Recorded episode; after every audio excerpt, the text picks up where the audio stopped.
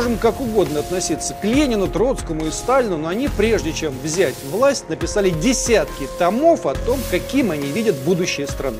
Ну вот случилось чудо, стены деспотии рухнули, тираны разбежались, и в Кремль вошли отец и сын Гудкова и вернувшиеся из вынужденной миграции Ходорковский, Троицкий и Матвей Гонопульский.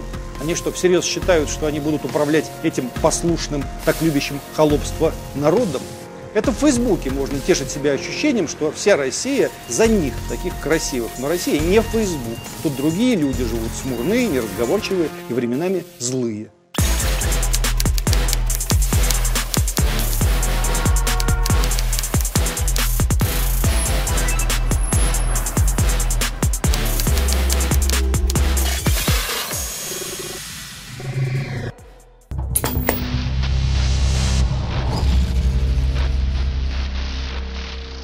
Итак, летом в Москве имела место быть репетиция либерально-буржуазной революции.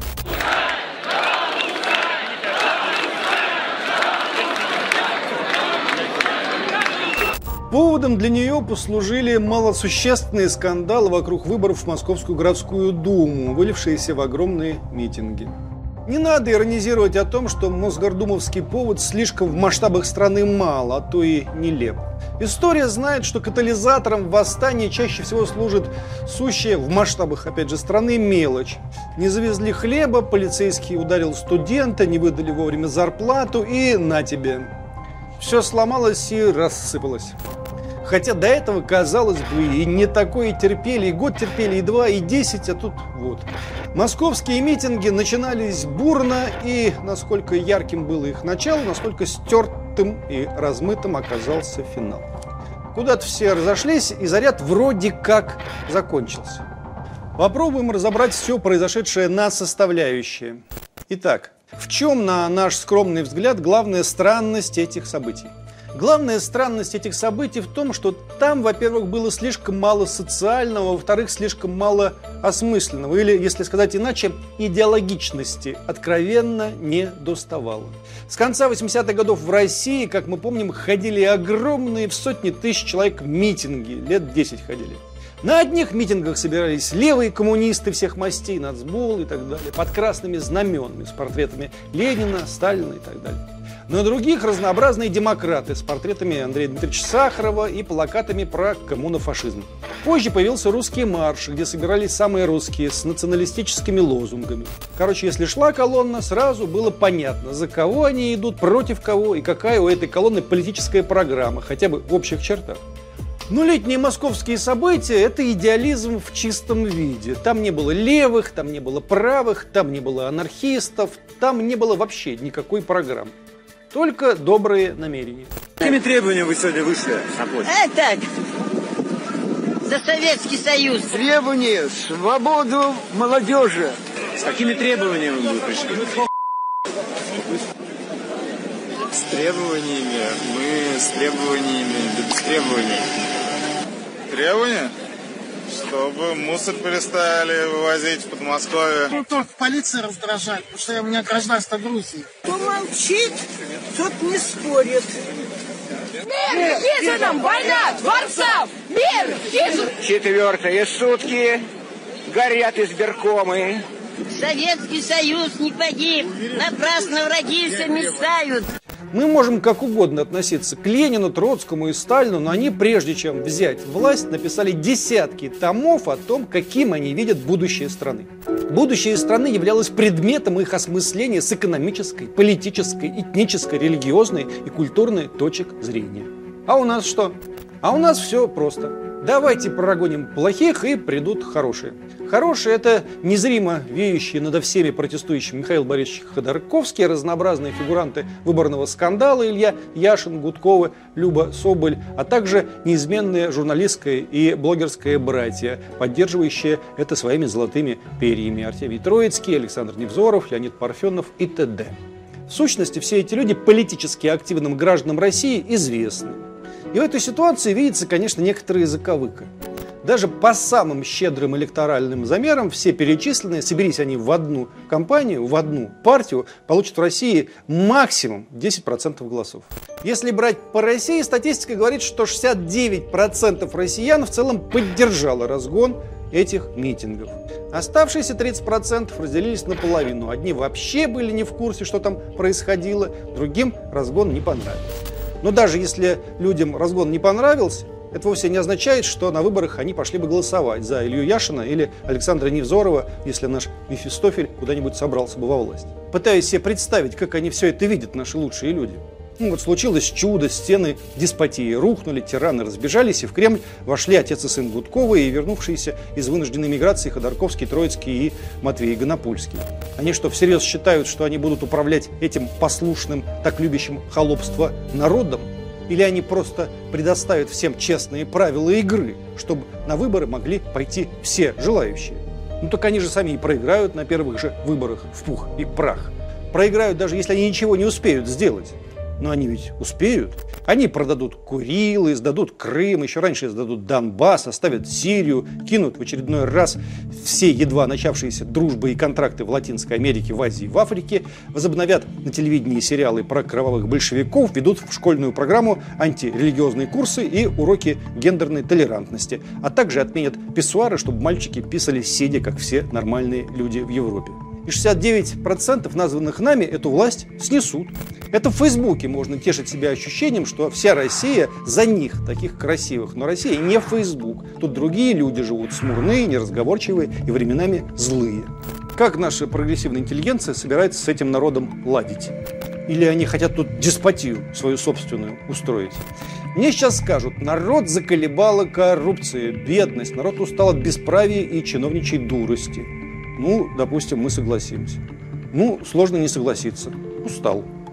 Но здесь перед нами встает новая проблема. Мы не случайно в начале программы сказали, что имела место репетиция либерально-буржуазной революции. А прикол этой революции в том, что на реальном Западе такие западники уже не в фаворе у самых обычных европейцев. Летом в Москве была вовсе не революция желтых жилетов в Париже и даже не английский Брекзит, а была там попытка киевского Майдана на московский манер. Напрасно многие люди в России думают, их приучили так думать, что все революции одинаковы. Нет, нет, революции бывают очень разные. Революции бывают противоположного толка. Бывают левые, бывают правые, бывают религиозные, бывают консервативные, какие угодно бывают. И в Киеве была революция, и в Севастополе была революция, и в Харькове была, но необандеровская контрреволюция в Харькове победила.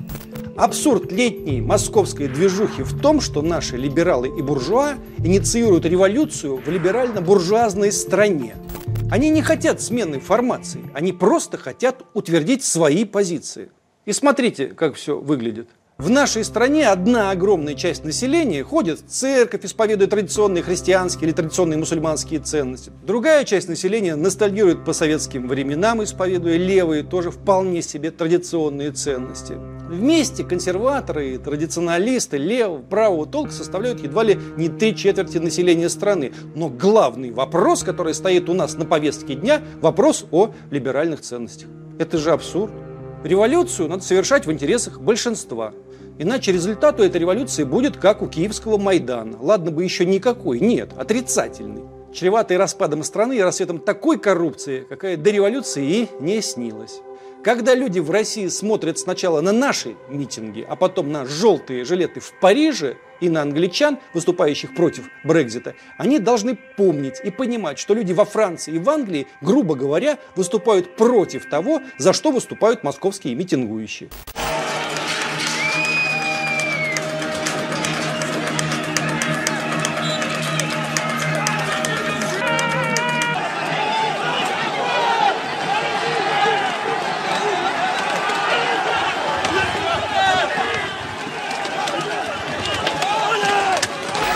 Выражающие свое недовольство европейцы хотят урезонить глобализм и вульгарный либерализм в своих странах. А наши нынешние диссида как раз и есть стопроцентные глобалисты и либералы. Иными стать они уже не могут. И понимая, что в мрачной России электоральные их перспективы не столь радужны, как им хотелось бы, они делают ставку на молодежь. И тут у них кое-что, увы, получается.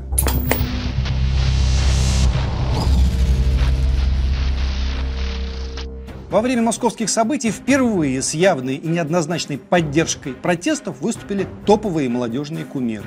Это блогер Юрий Дудь, это рэперы Фейс и Оксимирон, это стендап-комик Данила Поперечный. Все они появились на 60-тысячном митинге на проспекте Сахарова, выступали там. Еще один культовый рэпер Noise MC опубликовал фрагмент новой песни о протестных акциях в Москве. Леха в детском саду мечтал стать космонавтом В камуфляжном скафандре Со щитом, автоматом, дубинкой и бить гуманоидов Ненавидел мультфильм про кота Леопольда Гуманоиды враги, гуманоидам не больно Гуманоид может выглядеть как девушка или школьник Бить людей действительно нехорошо. Нойс гуманист, кто ж его осудит. Проблема, как обычно, в том, что на Киевском Майдане тоже начиналось с таких же вот песен и речей. Плохо, плохо, плохо бить людей палками, так говорили. Причем песни пели как украинские певцы, так и российские, а также люди доброй воли из других стран. Потом люди, которых били палками, взяли власть и пошли уже не бить палками, а самым элементарным образом отстреливать тех людей, которые вышли на митинги в Донецке, в Луганске, в Харькове и в Одессе. И тут уже все певцы и гуманисты разом куда-то подевались, забыли и про кота Леопольда, и про свои песни, и про гуманизм. Я вот этого все время боюсь. Потрясающей человеческой непоследовательности. Какой-то упоительный непосредственной детской непоследовательности. И хотя дети, ну то есть подростки до 16 и старше, составляли далеко не весь состав митингующих в Москве, а примерно половину из них, именно юношеская аура заставила посмотреть на все эти события несколько иначе. Многие в этом увидели благословение грядущей революции. Вот, мол, дети восстают против несправедливости. И в этом есть определенные резоны, хотя не только резоны. Возьмем, к примеру, рэпера Фейса. Я всегда буду за людей, поэтому выступление посвящаю тем событиям, которые происходят в Москве. Народ все равно победит, так говорил на митингах Иван Древмин. Это настоящее имя рэпера Фейса. Народ был в восхищении, когда Фейс выступал. На митингах собравшийся народ. Примечательно, что ранее он же заявлял по поводу того же митинга в Москве, где задержали более тысячи человек. Следующее. То, что сейчас происходит, вообще никакого влияния и веса не имеет ни на власть, вообще ни на что. Ну, гуляйте, что, развлекайтесь. Это, это классно, это хорошо, но это ничего не дает. Он же ранее в заявлении в эфире телеканала «Дождь» сказал «В политике не разбираюсь и не шарю, мне на это без разницы». Фейс действительно ни черта в этом не понимает. И едва ли Илья Яшин или Люба Соболь радикально его умнее. Мы уже вспоминали про события февраля и октября 17 года. Не только Ленин со Сталиным, но и их оппоненты, кадеты, эсеры, анархисты и прочие написали тома книг, доказывая верность своих доктрин. Ну, то давно было, ладно. Однако, когда в перестроечные годы ходили одни митинги против других митингов, их тоже водили, мягко говоря, чуть более заряженные в интеллектуальном смысле люди. Ну, все-таки Андрей Дмитриевич Сахаров был мыслитель и ученый, и покойный Егор Тимурович Гайдар был интеллектуалом и экономистом, написавшим огромные тома. Прорабы перестройки, и младые либералы, и все советники Ельцина были авторами как минимум сотен статей, но чаще всего диссертаций. А против них вели колонны Проханов с Лимоновым, тоже, знаете, не дураки. Да и Геннадий Андреевич Зюганов, все-таки доктор философских наук и автор многих книг, а не просто дедушка под красным флагом. Когда-то все эти дедушки были ровесниками Яшина с Гудковым и Фейса заодно, но они смыслы несли. Смыслы. Панк Егор Летов тоже, знаете, был в оппозиции власти. Ну, только власти Ельцина. И вот это показательно. Вместо великого панк-гуру несчастный юноша, а вместо экономистов, докторов наук, ученых или, на худой конец, писателей, стендап-комики. Есть такое высказывание, что все начинающееся как трагедия завершается как фарс. Долгое время казалось, что в 17-м мы имели трагедию, а в 91-м году получили фарс. Но тогда непонятно, с чем мы сегодня имеем дело. И если судить по событиям на Украине, высказывание это имеет и обратную силу. Начинающееся фарсом оборачивается трагедией. И сколько бы скепсиса не проявляли наблюдатели сейчас, привкус возможной трагедии чувствуется все равно. Раздражение все острей, взаимные обвинения все жестче. Помните, в московском парке Горького в выходные 3-4 августа прошел фестиваль «Шашлык Live». В ту же субботу в Москве проходила несогласованная акция в поддержку незарегистрированных кандидатов в Мосгордуму. Многие исполнители, как они сами уверяли, узнали о том, что должны выступать на фестивале «Шашлык Live» из сообщений на сайте мэра. В итоге лидеры групп «Браво» и «Tequilajazzz» сразу заявили, что не явятся на «Шашлык Live». Зато на этом фестивале выступили группы «Чайф», «Сплин», «7Б», Uma2rman, Валерий Сюткин, Ольга Кормухина, Светлана Сурганова и Юлия Чечерина. И что тут началось в прогрессивных кругах, в социальных сетях, в либеральных изданиях? Музыкантов этих в самом прямом смысле подвергли травле, как их только не обзывали. Вот где эти сволочи уводили людей с митингов. Наша прогрессивная общественность любит рассказывать о том, как власти, патриоты всех ссорят и делят на чистых и нечистых. Но, боже мой, они делают это куда лучше других. На шашлык лайф выступили с плен Чечерина Чаев. Кумиры детства и юности умерли в моих глазах. Я цитирую одну из записей в блоге. Но таких записей были тысячи. Умерли, боже ты мой. Как у них все трогательно уложено в головах. Можно поддерживать бомбежки Донбасса и не умирать от этого. А можно выступить на концерте в один день с митингом и сразу умереть. Чечерин давно умерла, пишет еще один блогер, а вот Сплин и Чаев сгнили и на глазах превратились в червей. Публицист Артемий Троицкий, перечислив выступавших, отчеканил «Несчастные люди, доля барский тулупчик». И вот в этом барском тулупчике и заключена основная суть. Сейчас попробую объяснить, что я конкретно имею в виду.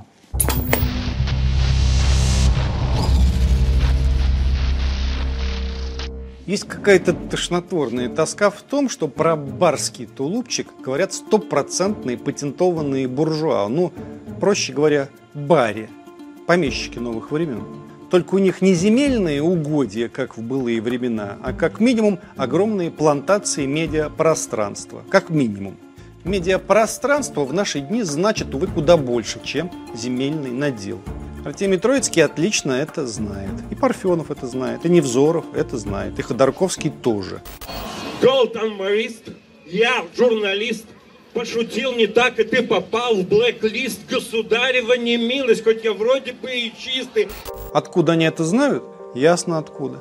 Из тех времен, когда они заработали себе репутацию, имена, славу, как минимум. На чем они заработали себе славу? Ну вот в том числе и на этом, что сегодня так печалит Троицкого. Значит, артисты, которые без всяких политических лозунгов просто собрались и спели на фестивале, это несчастные люди, которые позарились на барский тулупчик. Ну да. Ну, Артемий, ну, ненаглядный мой. А те артисты, что выступали в туре 96 -го года «Голосуй или проиграешь», когда все вы, участники и водители огромной медиамашины, проехали по всей стране и изнасиловали ее, принудив избрать Бориса Ельцина на новый срок, они были кто? Если эти несчастные люди, те были счастливые люди. Сплин, кстати, в том туре участвовал тоже. Как же так, Артемий? Там гонорары были неслыханные. Юрий Шевчук потом рассказывал, сбивая протестную антиельцинскую волну. Вы сами, вы и никто иной, такие тулупчики раздавали, что, боже мой, сегодня таких тулупчиков сколько ни пой, не подарят. Борис Абрамович Березовский и Михаил Борисович Ходорковский продлевали дни Ельцину, платили вашему брату-журналисту, певцу, артисту, политологу такие суммы, что благодарность ваша до сих пор не иссякнет. У нас же ж половина нынешних комментаторов московских событий родом из тех времен, наевшие праведные щеки на тех пайках. Чужие деньги считать дело неблагодарное мы и не считаем, и разговоры совсем другом совсем о другом. Ныне патентованные сверхбуржуа, конченые социал-дарвинисты, все 90-е и нулевые годы в гробу видавшие всех этих униженных и оскорбленных, пенсионеров и беспризорников, бедных и несчастных, поимевшие спущенные на продажу страны очень многое, ухитрились доказать огромной части современной молодежи, что это они узники совести и борцы с режимом. Это ж анекдот какой-то. Но он никого не смешит. Нынешние дети слушают и читают, что там для них сочиняют эти трогательные дяди, и верят им всей душой. Они просто не застали этих дядь в лучшие их годы. Они ничего не помнят, и никто им не расскажет. Я еще раз повторю, нам никакого дела нет до этих дядь. Претензии скорее к другим дядям.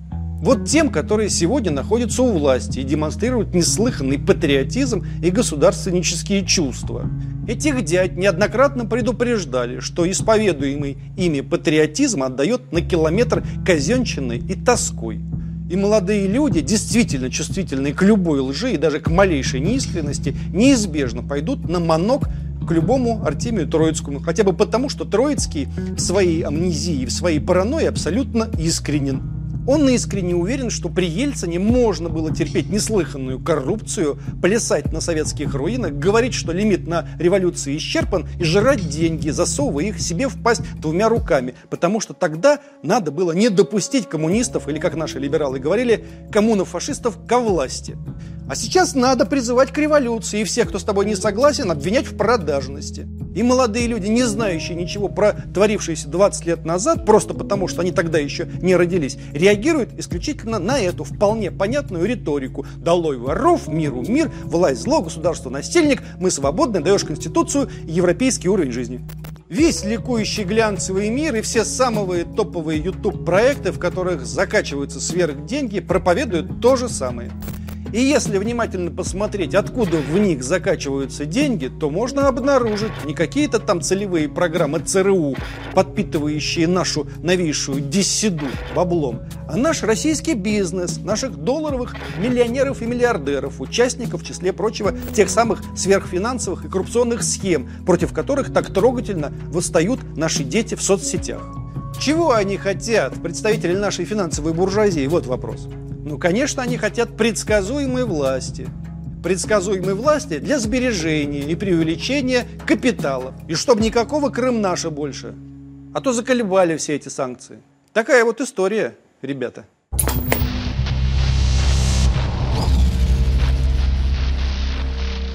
И знаете, как теперь нас успокаивают наши привластные придворные политологи? Они говорят, ну вот есть популярный видеоблогер Юрий Дудь, у которого двухмиллионная аудитория в Инстаграм и 5 миллионов подписчиков в YouTube. И он призвал выйти на улицы народ. И сверхпопулярный рэпер Оксимирон, Мирон Федоров его зовут, один из трех российских рэперов, собирающих лужники, тоже призвал народ на митинги. И Фейс призвал, как мы помним, даже Евгений Хафтан из группы «Браво» проявил свою позицию, не только он. Но, говорят наши политологи и политики, несмотря на все это, все эти поперечные дуди не смогли собрать миллионы своих подписчиков, а вышли жалкие десятки тысяч. Знаете что? У нас в поддержку власти за так тоже 100 миллионов человек не выйдет, сколько не зови. Нечему тут радоваться. Для революции не нужны эти миллионы. Для перехвата власти хватит нескольких сотен тысяч человек при определенном стечении обстоятельств. И кое-как вырулив этим летом из на самом деле сложной ситуации, российская государственная машина продолжает проигрывать в медийном поле с разгромным счетом. 9 из 10 самых раскрученных музыкальных интернет-ресурсов, 90 из 100 топовых видеоблогеров, тысячи пабликов и сообществ последовательно и уверенно работают против всех этих ваших и наших скреп, бессмертных полков, крымских аннексий, сирийских авантюр, попов в рясах и прочей ваты. И вы можете позвать условный или конкретный сплин на очередной шашлык live или Сергея Лазарева куда-нибудь еще позвать попеть для отвлечения молодежи. Но проблема в том, что у конкретной или условной группы сплин нет никакой политической позиции, они просто поют. А у тех, кто выступает против, у них позиция есть, очень четкая. И Фейс, который ничего не понимает, все равно будет выигрывать по одной простой причине. Во-первых, он сам верит в то, что несет. Во-вторых, за его спиной стоят очень большие люди, которые отлично понимают, что они делают. Ситуацию усугубляет то, что вы, представители власти, с этими людьми большими иногда сидите в одних ресторанах. И, как нам кажется, даже не собираетесь с ними ссориться. Незадача. Даже не знаю, что с этим делать.